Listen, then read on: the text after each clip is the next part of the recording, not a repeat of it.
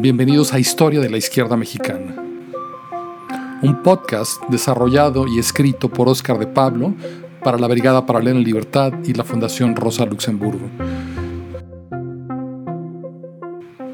La Brigada Paralela en Libertad es una asociación civil sin fines de lucro dedicada desde hace más de 10 años a promover la lectura y la historia de México. Apóyanos eh, suscribiéndote a nuestro canal de YouTube, Instagram, Twitter y Facebook. Bienvenidos. Buenas noches a todos y a todas. Bienvenidos a esta nueva sesión del curso sobre la historia de la izquierda mexicana que nos trae la Brigada para Leer en Libertad y la Fundación Rosa Luxemburg. Um, como hemos dicho, voy a estar alternando la historia general de las organizaciones, el movimiento obrero y el Partido Comunista eh, con como cápsulas biográficas la última fue sobre los, eh, los militantes extranjeros que ayudaron a, fundar el Partido Comunista, Manavendra Nath Roy y Evelyn Trent. Y hoy va a ser sobre dos mujeres que eh, participaron prácticamente en la fundación o, muy poco después eh, de la fundación del Partido Comunista Mexicano, que son María del Refugio La Cuca García y Elena Torres, Elena Torres Cuellar. Em, así que pues, sin más, vamos a, vamos a empezar a contarles la vida de estas dos mujeres. Em, María del Refugio, o Cuca, como le decimos en México a algunas eh, personas que se llaman así, García Martínez, nació en la villa de Taretán, un poblado cerca de Uruapan, Michoacán, el 2 de abril de 1889, siendo una de siete hermanos. Su padre fue el doctor Camerino García, un médico progresista y particularmente querido por los peones de la región. Cuando la Cuca tenía 19 años y estaba por completar la escuela normal en Uruapan, su padre murió y su abuela paterna consiguió quedarse con toda la herencia, dejando a la viuda y a los hijos en la pobreza. Entonces, para ayudar a sostener a la familia, la joven tuvo que emplearse como sirvienta en Uruapan mientras completaba la escuela y podía dedicarse al magisterio. Precisamente por esa época, ella y su hermano David se vincularon al movimiento antireeleccionista que sacudía México y en 1910 participaron en la campaña de Francisco Madero. Al estallar la rebelión maderista en protesta contra, el robo de las elecciones, el 20 de noviembre de 1910, los dos hermanos recibieron instrucciones de hacer labor de propaganda en Morelia. Después del triunfo maderista, en 1912, eh, Manuel Silva, un maderista, asumió la gubernatura de Michoacán y le encomendó a la joven revolucionaria que recorriera el Estado impartiendo conferencias de educación cívica. Sin embargo, como saben, eh, aquella primavera democrática no duró mucho, pues en febrero de 1913, Victoriano Huerta derrocó a Madero. Entonces la Cuca retomó su labor de propagandista clandestina en Morelia, bajo las órdenes de los generales Gertrudis Sánchez y José Rentería Lubiano. Gertrudis Sánchez le pasa un poco como a Guadalupe Victoria, tiene nombres que parecen de mujer, pero eran hombres. Entre otras cosas, la Cuca se, dedicó a hacer propaganda entre los soldados por ver si podía hacerlos desertar al bando revolucionario. En aquella época de dictadura, la disidencia política era una pena capital y a principios de 1914, el gobernador huertista de Michoacán expidió una orden de arresto y fusilamiento en su contra. Así que para salvar la vida, la joven activista huyó del Estado y se estableció con su madre en la Ciudad de México. En esa época tenía 25 años. En la capital conoció a la gran revolucionaria Juana Belén Gutiérrez de Mendoza. Esa incansable luchadora, que entonces rondaba los 40, había sido magonista, después maderista y finalmente zapatista. Cuando la Cuca la conoció a principios de 1914, colaboraba clandestinamente con el movimiento zapatista en la Ciudad de México. Eh, como ustedes saben, cuando los ejércitos revolucionarios se aproximaban a la capital a mediados de 1914, la dictadura, de Huerta se desplomó y el dictador huyó al exilio. Pero las facciones revolucionarias quedaron enfrentadas entre sí. Entonces Juana Belén volvió al territorio zapatista, llevándose consigo a sus jóvenes hijas Laura y Julia. En Morelos, la madre y las hijas se sumaron a la Brigada Roja que había fundado el joven tipógrafo zacatecano, convertido en general, Santiago Orozco, uno de los pocos oficiales zapatistas de origen proletario urbano. Por cierto, la hija mayor de doña Juana, Laura, se hizo compañera de Orozco. Se dice que fue Soto y Gama quien presidió la ceremonia donde celebraron su unión libre. A diferencia de Juana Belén, la joven Cuca García se mantuvo dentro del bando carrancista y a finales de 1914 se trasladó a Veracruz para colaborar personalmente con Venustiano Carranza. Bajo sus órdenes, sirvió como correo militar en el interior de Veracruz primero, después en el sureste y finalmente en Puebla y en Michoacán. A principios de 1917, cuando la guerra civil empezaba a mainar, la Cuca volvió a establecerse en Morelia. Esa primavera decidió luchar por hacer realidad las promesas de igualdad de la revolución y ayudó a fundar un partido socialista de Michoacán, encabezado por un joven rebelde llamado Isaac Arriaga. En ese partido socialista conoció también al, célebre general de 33 años, Francisco J. Mújica. En ese punto, Mújica, que representaba la extrema izquierda del bando constitucionalista, venía regresando de Querétaro, donde había encabezado el ala radical del Congreso Constituyente. A esa ala radical le debemos, como es sabido, los artículos sociales de la Constitución, como el tercero, el 27 y el 123. En las elecciones locales que se celebraron el 6 de mayo de 1917, Mújica contendió por la gubernatura de Michoacán contra un candidato más conservador, Pascual Ortiz Rubio.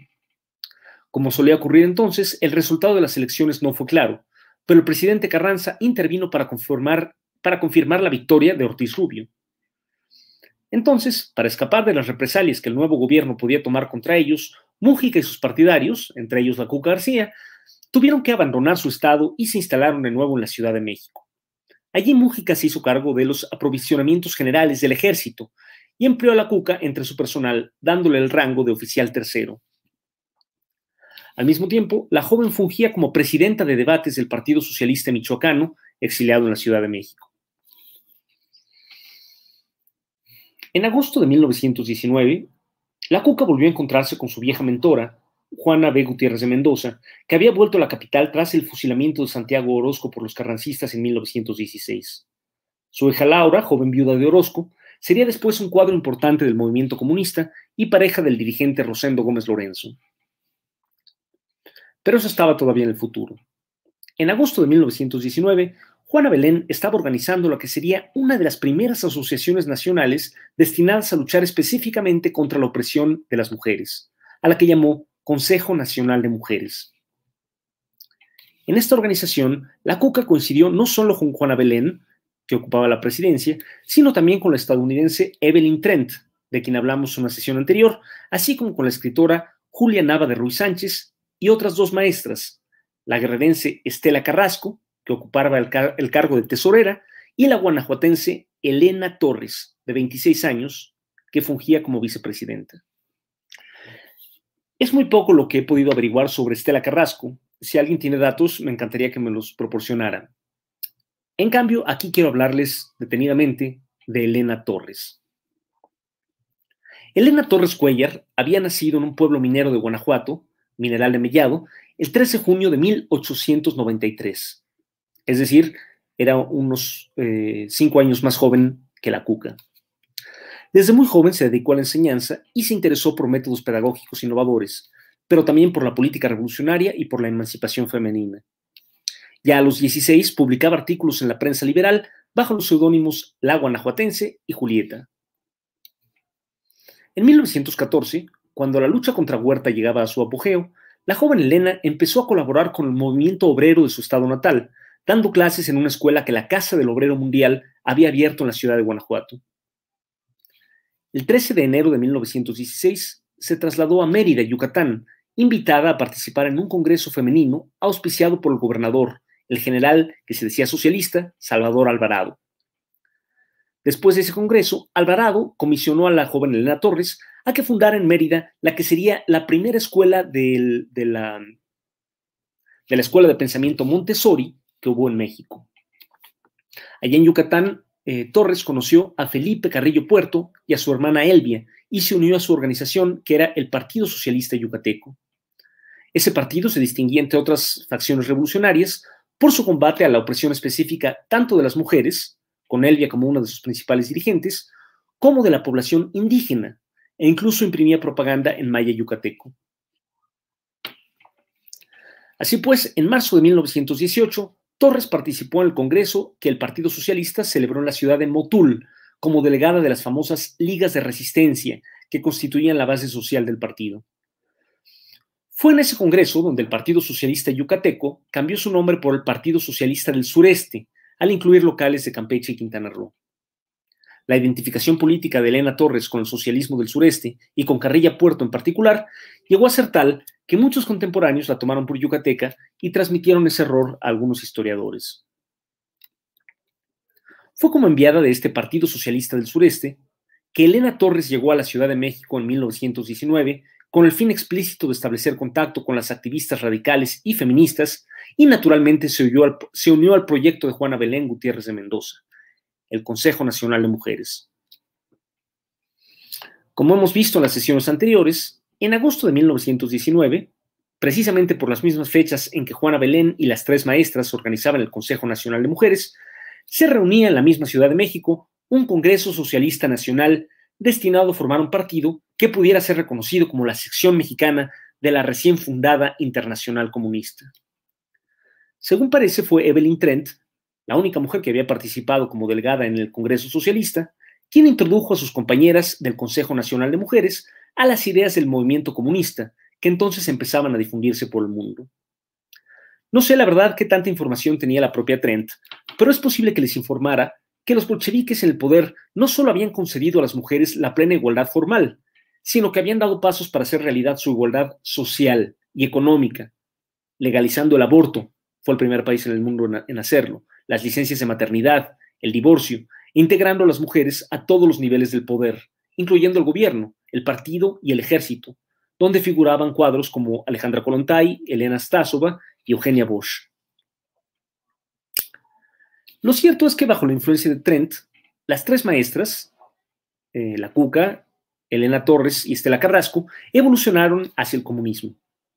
La irreductible Juana Belén no era menos radical que sus jóvenes camaradas, pero no estaba tan dispuesta como ellas a aprender cosas nuevas y desconfiaba de toda corriente política y seguía siendo básicamente anarquista por ideas y sobre todo por temperamento. Así que no aceptó disciplinarse a ese nuevo movimiento que consideraba tan ajeno y tan extraño, y las tres eh, maestras sencillamente tuvieron que hacerla a un lado, y el 2 de noviembre refundaron el Consejo de Mujeres, rebautizándolo Consejo Nacional Feminista, con Elena Torres como su presidenta y la Cuca García como su secretaria del Interior.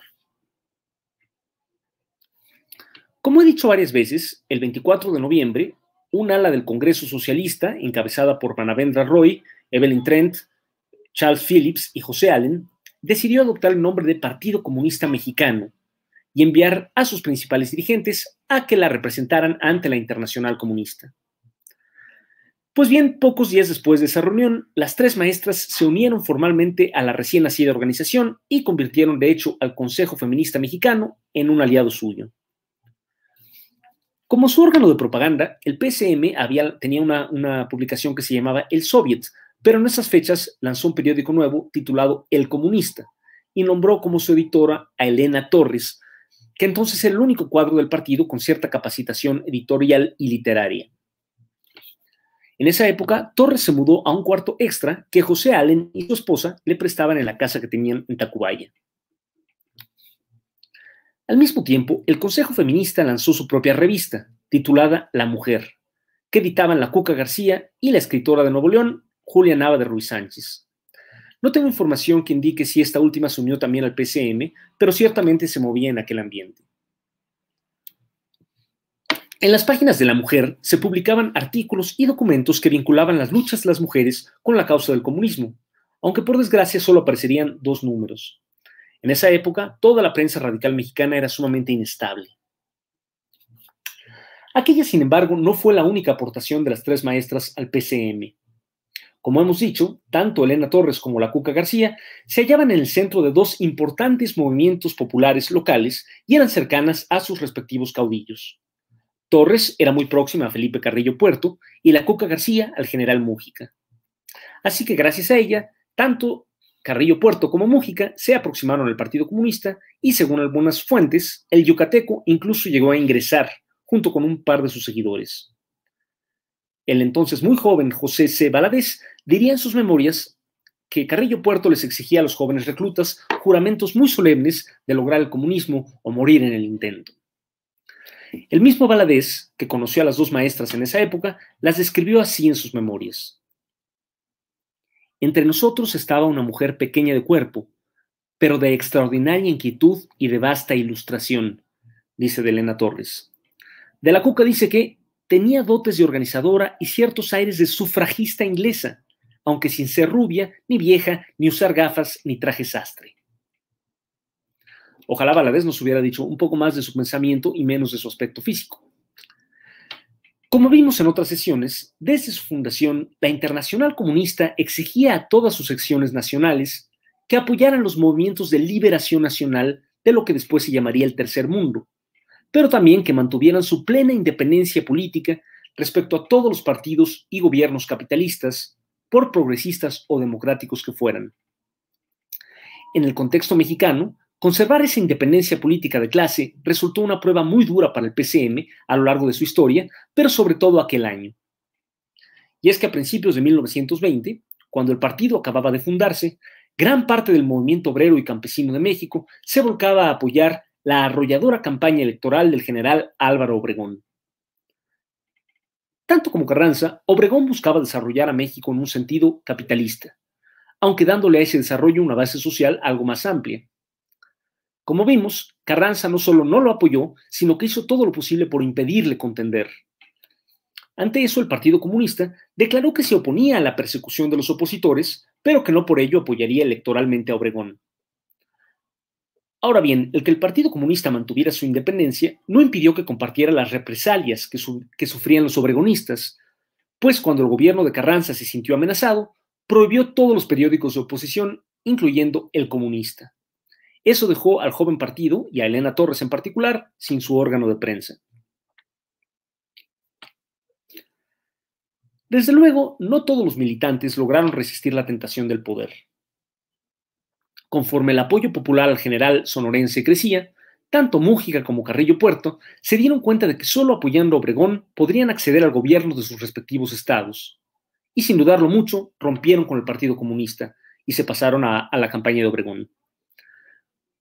Con la caída de Carranza en el mes de mayo, Mújica regresó a Michoacán para hacer campaña por la gobernatura, llevándose consigo tanto a la Cuca García como a Estela Carrasco, que también dejaron el Partido Comunista.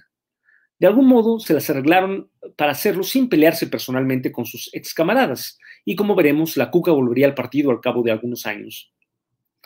Por su parte, Carrillo Puerto se quedó en la Ciudad de México, aunque ya como vocero radical, entre comillas, de la campaña obregonista.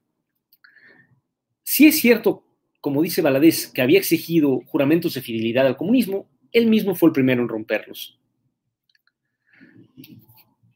Lo cierto es que la provisión de su periódico y la pérdida de sus mejores camaradas desmoralizaron a los pocos miembros que quedaban en el pequeño Partido Comunista y casi todos se retiraron también. Según una carta que José Allen escribió el 29 de abril a Edgar Wood, para ese punto él se había, cito, quedado solo con la compañera Elena Torres, cuya labor es de enaltecerse. Fin de cita. Según parece, Allen y Elena Torres eran literalmente los únicos miembros de la sección mexicana de la Internacional Comunista. En junio de 1920, Elena Torres hizo su última gran aportación al Partido Comunista cuando viajó al puerto de Veracruz para entrevistarse con los militantes del ala radical del movimiento obrero del puerto.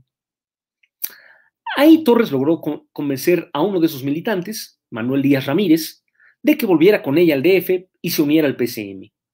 Este sería un reclutamiento clave en la historia del partido. Además, antes de partir a la capital, Díaz Ramírez, a su vez, convenció a otros cuadros jarochos, entre ellos Úrsulo Galván y Manuel Almanza, de que constituyeran el local veracruzano del PCM. Pero como dije, aquella sería la última aportación de Elena Torres al Partido Comunista. En esos días, el nuevo régimen el de Obregón y sus, eh, partidarios, recompensó a los líderes populares que los habían apoyado con varios nombramientos importantes. Así, uno de los líderes de la CROM, que había apoyado la campaña obregonista, Celestino Gasca, fue nombrado gobernador del Distrito Federal. Gasca, a su vez, nombró jefe de policía de la ciudad a un general que había sido magonista, José Domingo Ramírez Garrido, pues bajo la influencia, de, en la influencia de Carrillo Puerto, Elena Torres decidió aceptar la invitación a colaborar con el régimen y fue puesta a cargo nada menos que de organizar un servicio secreto para la policía de Ramírez Garrido, pensando seguramente que podría influir en él para que persiguiera a los reaccionarios y torelara a los izquierdistas. Desde luego, los adversarios de izquierda del PCM el movimiento obrero usaron el nombramiento de Elena Torres como secretaria de la Policía Política para atacar al Partido Comunista. Pero la contradicción, que era muy real, no duró mucho y pronto Torres renunció también a su militancia comunista. Al salir del PCM, le dejó a Díaz Ramírez el cuarto que había ocupado en la casa de Tacubaya de José Allen. A todo esto, Elena Torres seguía siendo presidenta del Consejo Feminista Mexicano, Así que cuando rompió con el PCM para colaborar con el régimen, el Consejo hizo lo propio y se afilió formalmente a la CROM. Pero Torres no era ciega y para finales del año ya se había dado cuenta de que el supuesto radicalismo del nuevo régimen era en realidad bastante superficial. Así que renunció a su cargo en la policía y volvió a aproximarse a la izquierda radical.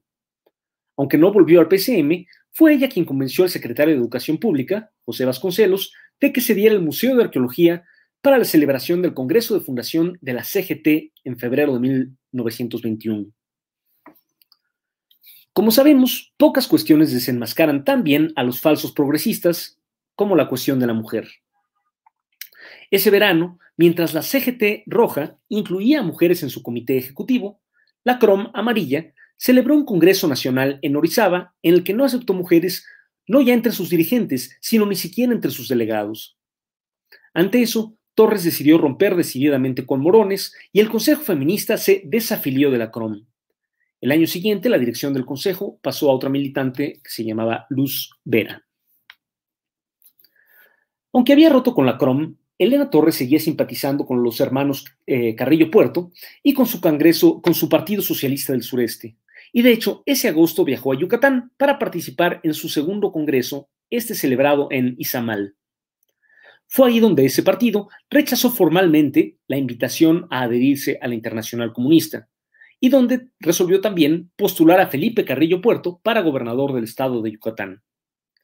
Y en efecto, con el apoyo del gobierno federal, pronto Carrillo, Carrillo Puerto ocuparía la gobernatura. Eh, el Partido Socialista del Sureste también postuló con éxito a varias mujeres, entre ellas a Elvia Carrillo Puerto, al Congreso local, pues a nivel nacional aún no se permitía la participación política femenina. Durante los siguientes años, Torres volvió a enfocarse en los dos temas que le apasionaban, la educación popular y la emancipación de la mujer. Fue Torres quien en mayo de 1921 fundó y dirigió el primer programa nacional de desayunos escolares de la SEP, para cuando dejó la dirección del proyecto, dos años después, ya se repartían 10.000 desayunos diarios en las escuelas de los barrios pobres de la Ciudad de México, que eh, constituían de un café con leche, un par de bolillos y una ración de frijoles. Después participó en las famosas misiones culturales que el secretario de Educación, José Vasconcelos, enviaba a todo el país. A ella en particular le tocó trabajar en el pueblo morelense de San José, cerca de Cuautla, según eh, he leído, su personal consistía en ella misma como directora, un ayudante y una enfermera. Y punto. Al mismo tiempo, en esa época empezó a tener participación destacada en el movimiento feminista internacional. En abril de 1922, por iniciativa de la sufragista estadounidense Mouth Park y bajo los auspicios del Departamento de Estado, se celebró en Baltimore la primera conferencia panamericana de mujeres, con delegadas de todo el continente. La delegación estadounidense, desde luego, era con mucho la más nutrida. Y la delegación mexicana incluía a la arqueóloga Eulalia Guzmán, a nuestra ya conocida Julia Nava de Ruiz Sánchez y desde luego a Elena Torres. En esa conferencia de Baltimore, Torres no solo habló del estado de la educación y la lucha contra la opresión de la mujer en México, sino que además tuvo la valentía de denunciar al imperialismo estadounidense y de reclamarle a las organizadoras su complicidad con su propio gobierno. Eh, precisamente el, secretario del, Departamento de Estado y el vicepresidente estuvieron entre los, eh, funcionarios que participaron en la inauguración del Congreso. La denuncia de Torres sin duda les chocó a algunas de las delegadas, pero a otras les encantó y cuando al final del evento se decidió establecer una Liga Panamericana de Mujeres, Torres resultó elegida vicepresidenta para toda América del Norte y el Caribe. El siguiente Congreso Feminista Panamericano se reunió el 20 de mayo de 1923, ahora aquí en la Ciudad de México, y esta vez organizado principalmente por la propia Elena Torres. En ese Congreso, Torres volvió a encontrarse con su antigua compañera, la Cuca García, que asistió como simpatizante del Partido Comunista, así como con Elvia Carrillo Puerto, que representaban al ala izquierda del Congreso. En esa época, el Partido Socialista del Sureste, ya en, el, gobierno, apoyaba abiertamente la candidatura oficialista de Calles para presidente, y lo mismo hacía el PCM, que para entonces había dejado atrás su línea de independencia de clase. Ese año, de 1923, Vasconcelos dejó la CEP y Torres perdió su puesto en la Secretaría. Así que consiguió una beca para estudiar pedagogía en la Universidad de Columbia, Nueva York, donde residiría por dos años. En esa época, participó en una nueva conferencia de la Liga Panamericana de Mujeres, esta vez en Washington, D.C. Para entonces, muchas delegadas estadounidenses se habían vuelto explícitamente anticomunistas, así que Torres ya no fue reelegida como vicepresidenta, pero sí como parte del, comité de dirección. Finalmente, en mayo de 1923, 26, eh, Torres terminó la carrera y volvió a México. Entonces comenzó a trabajar como profesora de letras en la Escuela Nacional, en la Escuela Normal Superior. Pero solo duró un año en el puesto, pues no podía dejar de criticar al presidente Calles, que se volvía cada vez más conservador y autoritario, y a su lugarteniente sindical, Morones, por lo que en junio de 1927 fue despedida. Al año siguiente, Obregón volvió a contender para ocupar la presidencia y aunque ganó, no pudo ocupar el cargo, pues fue asesinado poco después de su victoria, dejando al expresidente Calles como el jefe máximo del gobierno.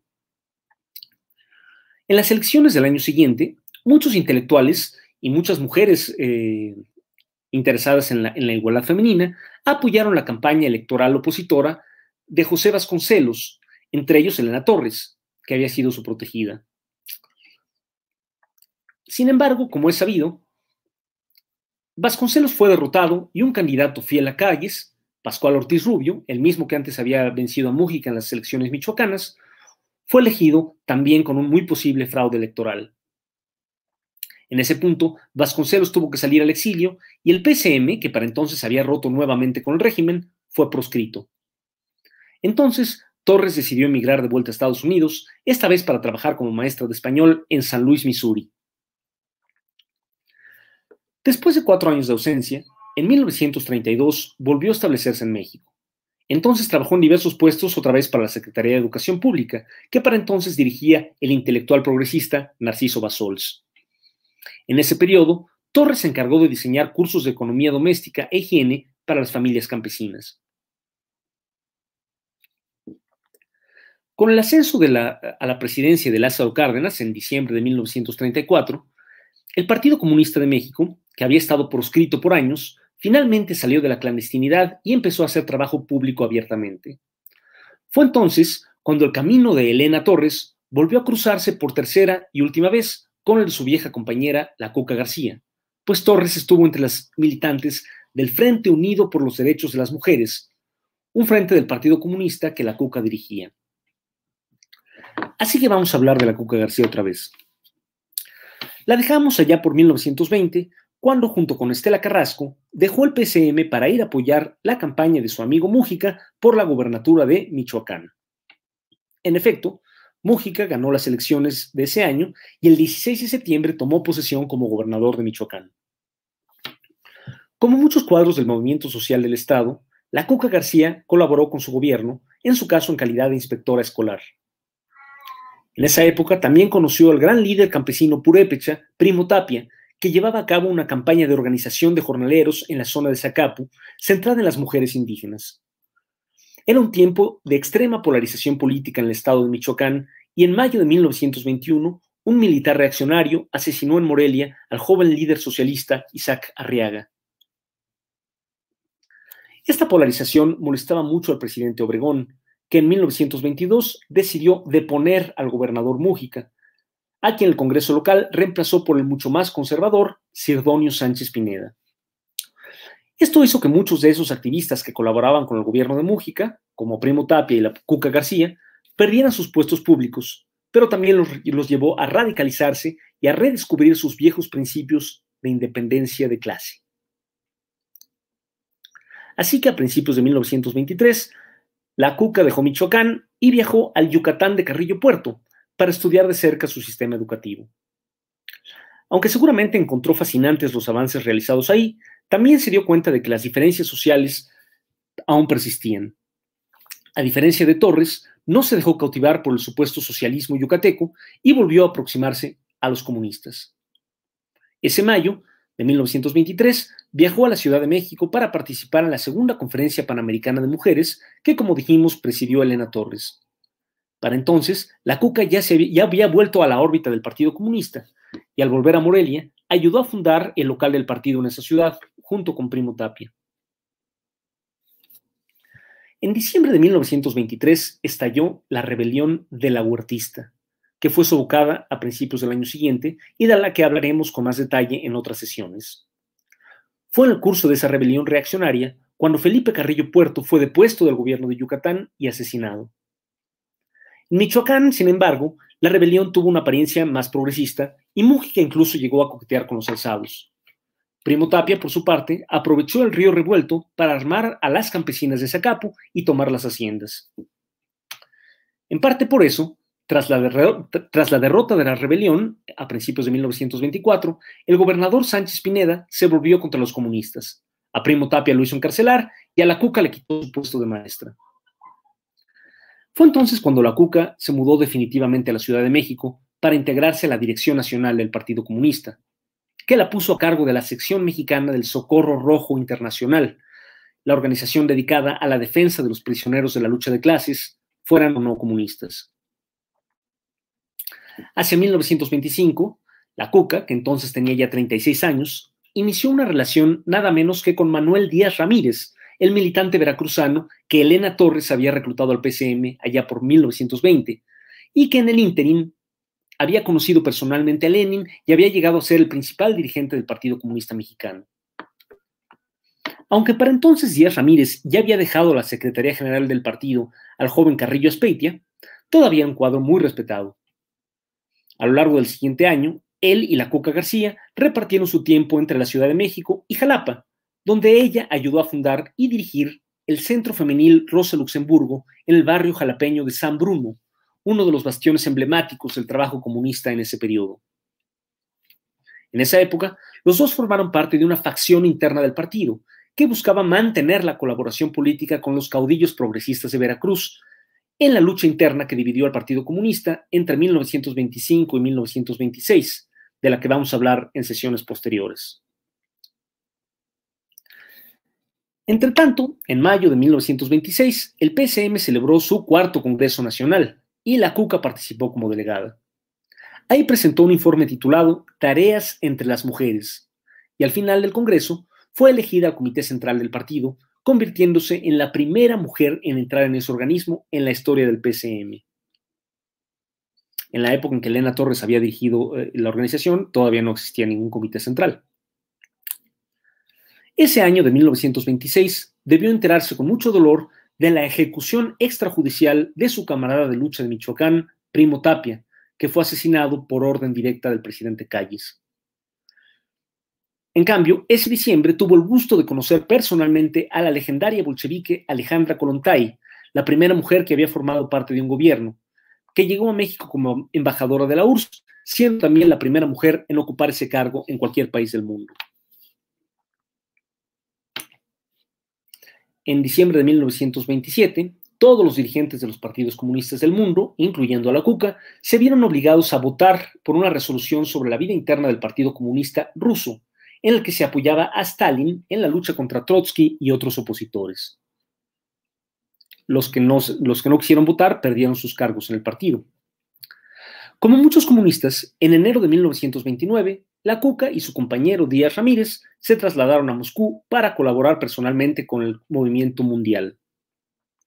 Ahí ella se incorporó a las labores del Socorro Rojo Internacional que dirigía otra bolchevique legendaria, Elena Stasova. Él, por su parte, se dedicó al secretariado latinoamericano de la Comintern y a traducir materiales marxistas al español. Era la época de la fase izquierdista de la Comintern, conocida como el tercer periodo, en el que Stalin se consolidó como el principal líder de la URSS y de la Internacional a costa de su antiguo aliado, Bukharin. Por ejemplo, ese julio fue destituido de su cargo al frente del Secretariado Latinoamericano de la Comintern, acusado de bujarinista, el suizo Jules Humbert Dross. Nuestro amigo Roy también fue expulsado de la Comintern en esa época. Sin embargo, la ejecución masiva de comunistas aún estaba en el futuro distante, por suerte para la Cuca. En Moscú, la Cuca terminó su relación con Díaz Ramírez, en circunstancias que desconozco, y después de casi dos años de estancia en Rusia, en noviembre de 1930, dejó la URSS y emprendió sola el camino de vuelta. Pero no se apresuró a volver a México y, de camino, recorrió varios países europeos y Estados Unidos, donde entró en contacto con sus respectivos partidos comunistas. Para 1930, el PCM estaba proscrito y los militantes eran arrestados cotidianamente solo por distribuir el machete y a veces eran deportados a las Islas Marías. En esas circunstancias terriblemente difíciles, la Cuca se hizo cargo de las finanzas del partido en la clandestinidad e, igual que los demás militantes, fue detenida varias veces, aunque nunca le tocó cumplir una pena larga. Una de tantas veces fue después de un, de un congreso de mujeres obreras y campesinas que eh, el Partido Comunista celebraba al lado del, partido callista oficial, el PNR, este, y en el cual las discusiones llegaron a ser tan fuertes entre las delegadas que las delegadas oficialistas llamaron a la policía e hicieron que la Cuca fuera arrestada. En esos años también participó como víctima y como victimaria en el creciente autoritarismo de la burocracia del Partido Comunista. Por ejemplo, en 1933 suscribió la expulsión de la cantante Concha Michel, que entonces era la otra dirigente interesada en la lucha contra la opresión de las mujeres, cuyas ideas resultaron demasiado independientes para la dirección del partido. Como ya dije, con el ascenso de Cárdenas a la presidencia, la persecución de comunistas se detuvo. Así, en agosto de 1935, la CUCA pudo fundar abiertamente un Frente Único Pro Derechos de la Mujer, eh, o FUPDM, FUPDEM, organización femenina aliada al Partido Comunista. En su congreso de fundación, la Cuca no solo fue elegida secretaria general del FUPTEM, sino también se le encargaron las secciones de economía, de política y de control. En pocas palabras, fue el cerebro y el corazón del frente. El FUPTEM llegó a agrupar a 50.000 mujeres, incluyendo activistas como la chapaneca y la escritora tabasqueña Josefina Licens. Ahora bien, aunque en esta cuestión el Partido Comunista estaba siglos por delante de los partidos capitalistas mexicanos de la época, su esfuerzo por formar cuadros femeninos e integrarlos a su dirección siempre dejó mucho que desear y ni siquiera llegó a acercarse al trabajo que habían hecho los bolcheviques rusos. Para enero de 1937, cuando el PCM celebró su sexto Congreso Nacional, la Cuca seguía siendo la única mujer en un comité central de 14 miembros. Por eso, en el informe que rindió al Congreso, se quejó explícitamente de que no se pusiera suficiente atención al tema e incluso denunció ciertas instancias de lo que hoy llamaríamos micromachismo entre los líderes del partido, ¿no? Eh, modo irrespetuoso que se referían a las camaradas, etc. Obviamente tenía toda la razón. Al final del Congreso, la Cuca fue reelegida al Comité Central, al que entró también una segunda mujer, la escritora chihuahuense Consuelo Uranga. Para ese punto, el Partido Comunista había abandonado ya su línea radical de clase contra clase y había pasado al otro extremo, la búsqueda de un frente popular con la burguesía democrática en general y con el gobierno de Cárdenas en particular. Como parte de esta política, impulsada por la Comintern, en abril de 1937, la CUCA buscó que el PNR, como se llamaba entonces el partido oficial, la postulara como su candidata a diputada por el distrito de Uruapan, en efecto, en las elecciones internas resultó electa, pero todavía era ilegal postular a mujeres a puestos federales, así que la dirección del PNR resolvió no postularla. Ante eso, la COCA no se resignó y decidió eh, desafiar la prohibición y postularse por su cuenta bajo el registro del FUPDM, ¿no? Pero eh, las autoridades electorales le negaron el registro por ser mujer. Entonces decidió apelar directamente al presidente Cárdenas e inició una huelga de hambre frente a los pinos. Aunque Cárdenas había conocido a la Cuca en Michoacán y la admiraba, se negó a intervenir, así que ella no fue postulada.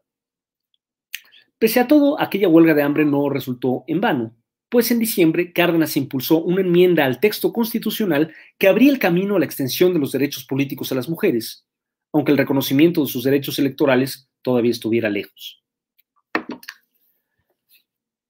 Al año siguiente, en marzo de 1938, cuando Cárdenas refundó el partido oficial con una línea más progresista, como Partido de la Revolución Mexicana, el Partido Comunista buscó integrarse a él, siguiendo la línea del Frente Popular. Así que la Cuca se integró a la comisión de, programa del nuevo partido oficial e incluso buscó ocupar su Secretaría de Acción Femenina. Sin embargo, los, estatutos del PRM, como se llamaba entonces, prohibían la membresía en otros partidos, así que la Cuca fue vetada de su puesto, pues también era miembro del Partido Comunista. A finales de enero de 1939, el PSM celebró su séptimo Congreso Nacional bajo la presidencia de Hernán Laborde. Como miembro del Comité Central, la Cuca participó en el Congreso y una vez más rindió el informe especial sobre el trabajo femenino.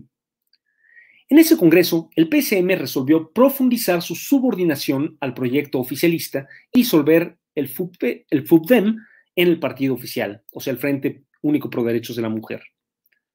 La Cuca simpatizaba con Cárdenas como persona y había apoyado la línea general del partido de subordinarse a su política, pero disolver el FUBDEM fue demasiado para ella y por primera vez decidió negarse a colaborar. En consecuencia, ya no fue electa al Comité Central en aquel Congreso y al poco tiempo fue excluida del partido en circunstancias y por motivos que desconozco. Lo cierto es que ese año fueron expulsados también los dirigentes del partido, Hernán Laborte y Valentín Campa, y, y la compañera de este, que entonces era Consuelo Uranga. De este modo, en medio de una purga general de viejos cuadros, terminaron las dos décadas de la Cuca García como la principal dirigente femenina del PCM. Una nueva generación de dirigentes, como la doctora Esther Chapa y Estela Jiménez Esponda, tomarían el lugar que dejaban la Cuca, Consuelo Uranga y Benita Galeana, o una escritora guerrerense que también fue expulsada ese año. Tras la disolución del FUBDEM, también Elena Torres dejó de colaborar con el Partido Comunista y siguió desarrollando su carrera como educadora. ¿Qué había sido de ella? Durante el cardenismo había dirigido un censo para conocer las condiciones de vida de la mujer rural y también había visitado varios países de América Latina para hablar de su experiencia educativa y para conocerlas de ellos.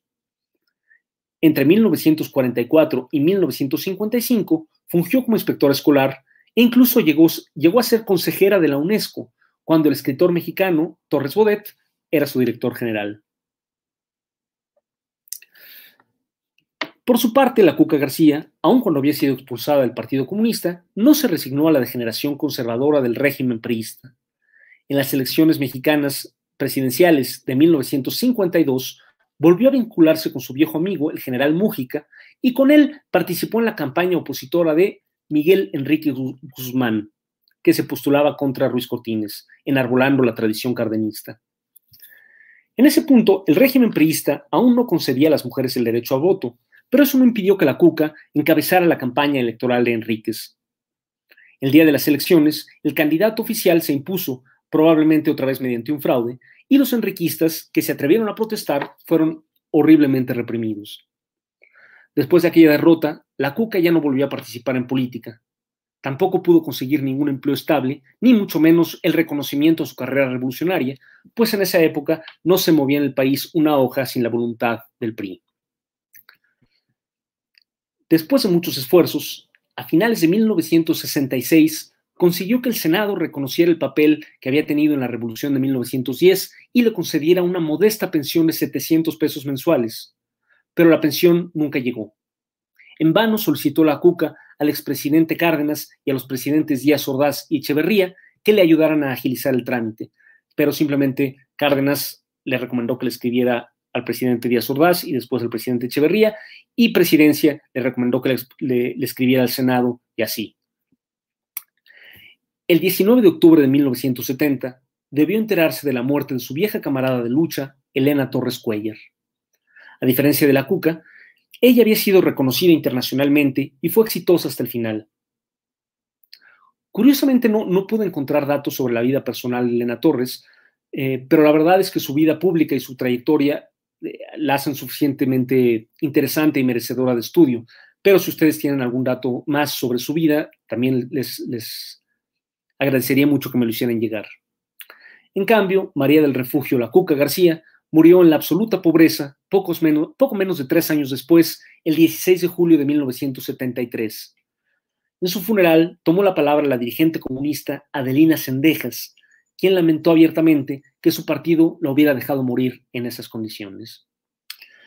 Eh, nada más quiero terminar recomendándoles, bueno, sobre, Elena Torres, algunas fuentes. Sobre Elena Torres he buscado muchas fuentes diversas en distintos libros sobre eh, el movimiento comunista y el movimiento feminista temprano de México y la he, encontrado datos esparcidos. Pero sobre la Cuca García existe este libro de la, historiadora Verónica Oiquion Solano que se llama simplemente Cuca García, 1889-1973, editado por el Colegio de Michoacán, que es un librote y un librazo, como, como pueden ver, porque está sumamente bien documentado.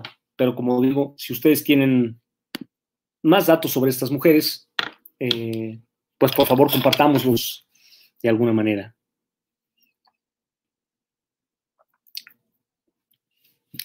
Dice Luis Guillermo Varela de la Cruz, saludos de Puebla y felicidades por tu canal. Dice Ruth, pregunta, ¿la militancia comunista en México teorizó sobre la revolución socialista, digamos, a la mexicana o bajo las condiciones propias de nuestro país? Necesariamente hasta cierto punto sí, pero la verdad eh, bastante poco. No hubo ningún teórico eh, realmente original en el Partido Comunista Mexicano. Sí lo hubo en América Latina y fue sobre todo eh, José Carlos Mariátegui, el peruano, que habló de muchos temas que, se cruzan con la, situación mexicana, como la cuestión indígena, etcétera. Y el movimiento comunista internacional, desde luego, como, vimos, también trató con la cuestión de los países excoloniales o neocoloniales las tesis de la Cominterna al respecto. Trotsky escribió la teoría de la revolución permanente, Lenin redactó esas tesis, etc. Yo estuve en la fracción parlamentaria Juana Belén en el primer Parlamento de Mujeres, dice Cinéfela Paraíso. Sí, felicidades, Juana Belén fue una, una luchadora increíble.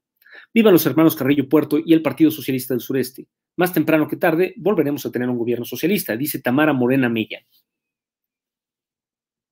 Antonio Rodríguez, interesante. También hablé en estas conversaciones en estas conversaciones sobre el FAT, la Liga Nacional de Soldadores y los sindicatos textileros del país y la huelga del Grupo Modelo.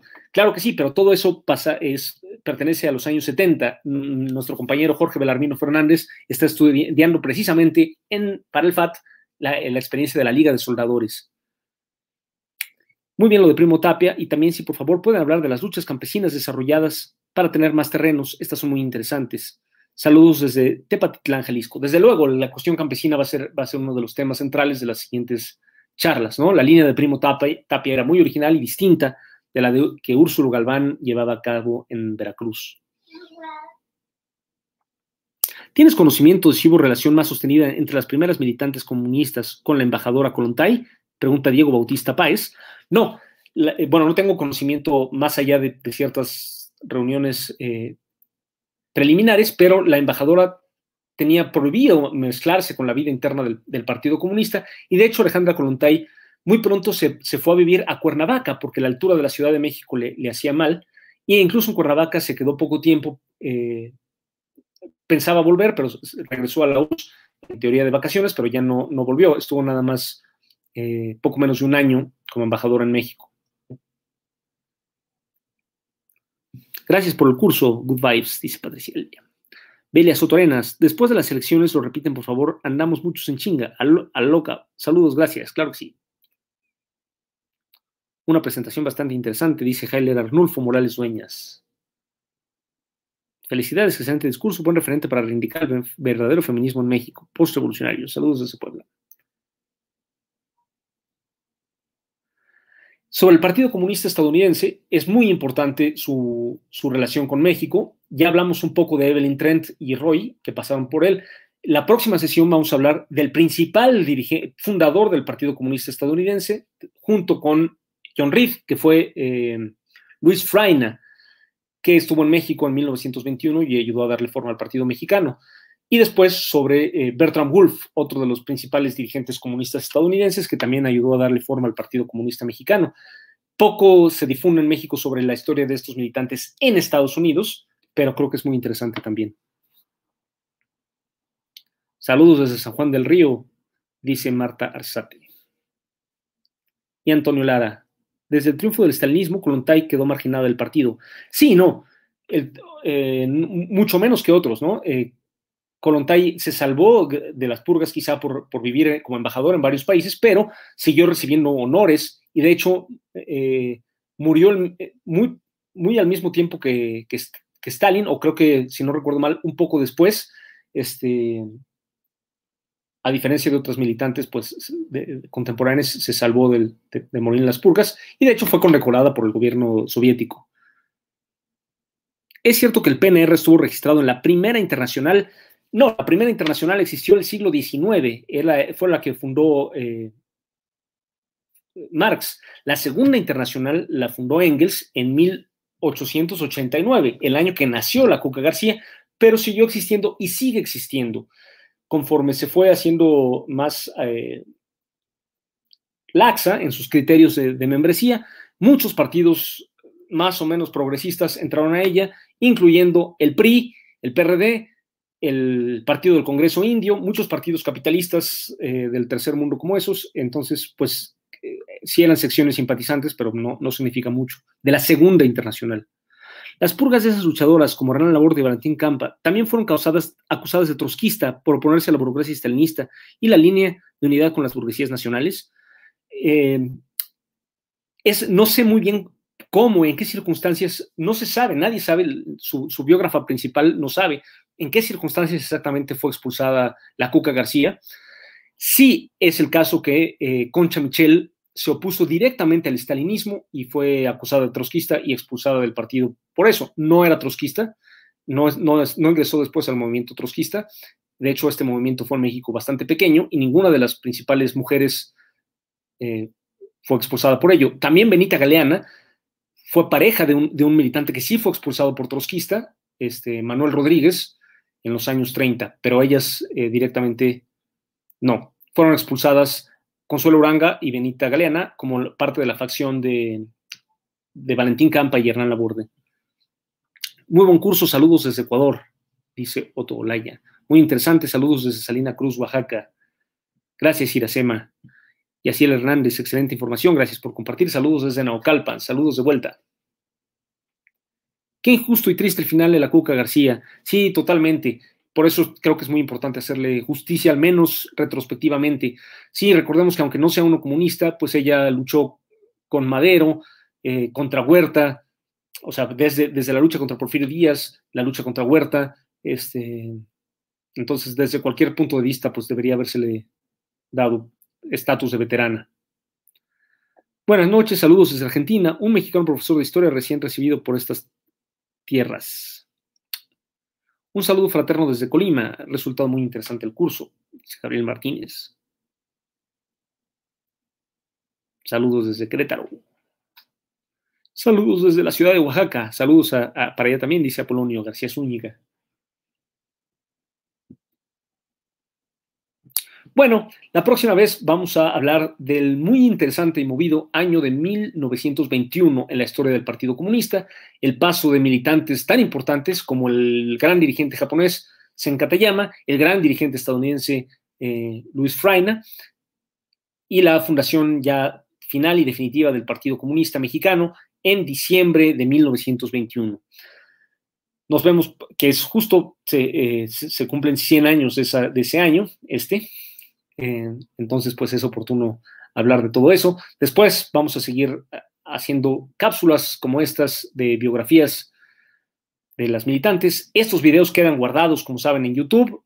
Hablo muy rápido. Si quieren repasar un poco, eh, nada les impide volverlos a ver más despacio este, y hacerme preguntas sobre, sobre los, las sesiones anteriores. Muchas, muchas gracias. Denle like, eh, difundan y, ayúdenos a recomendar a estos, estos videos. Gracias a la Brigada por la, Paralela en Libertad, gracias a mi compañero José Ramón Calvo que me ayudó en los, los controles técnicos y nos vemos la próxima.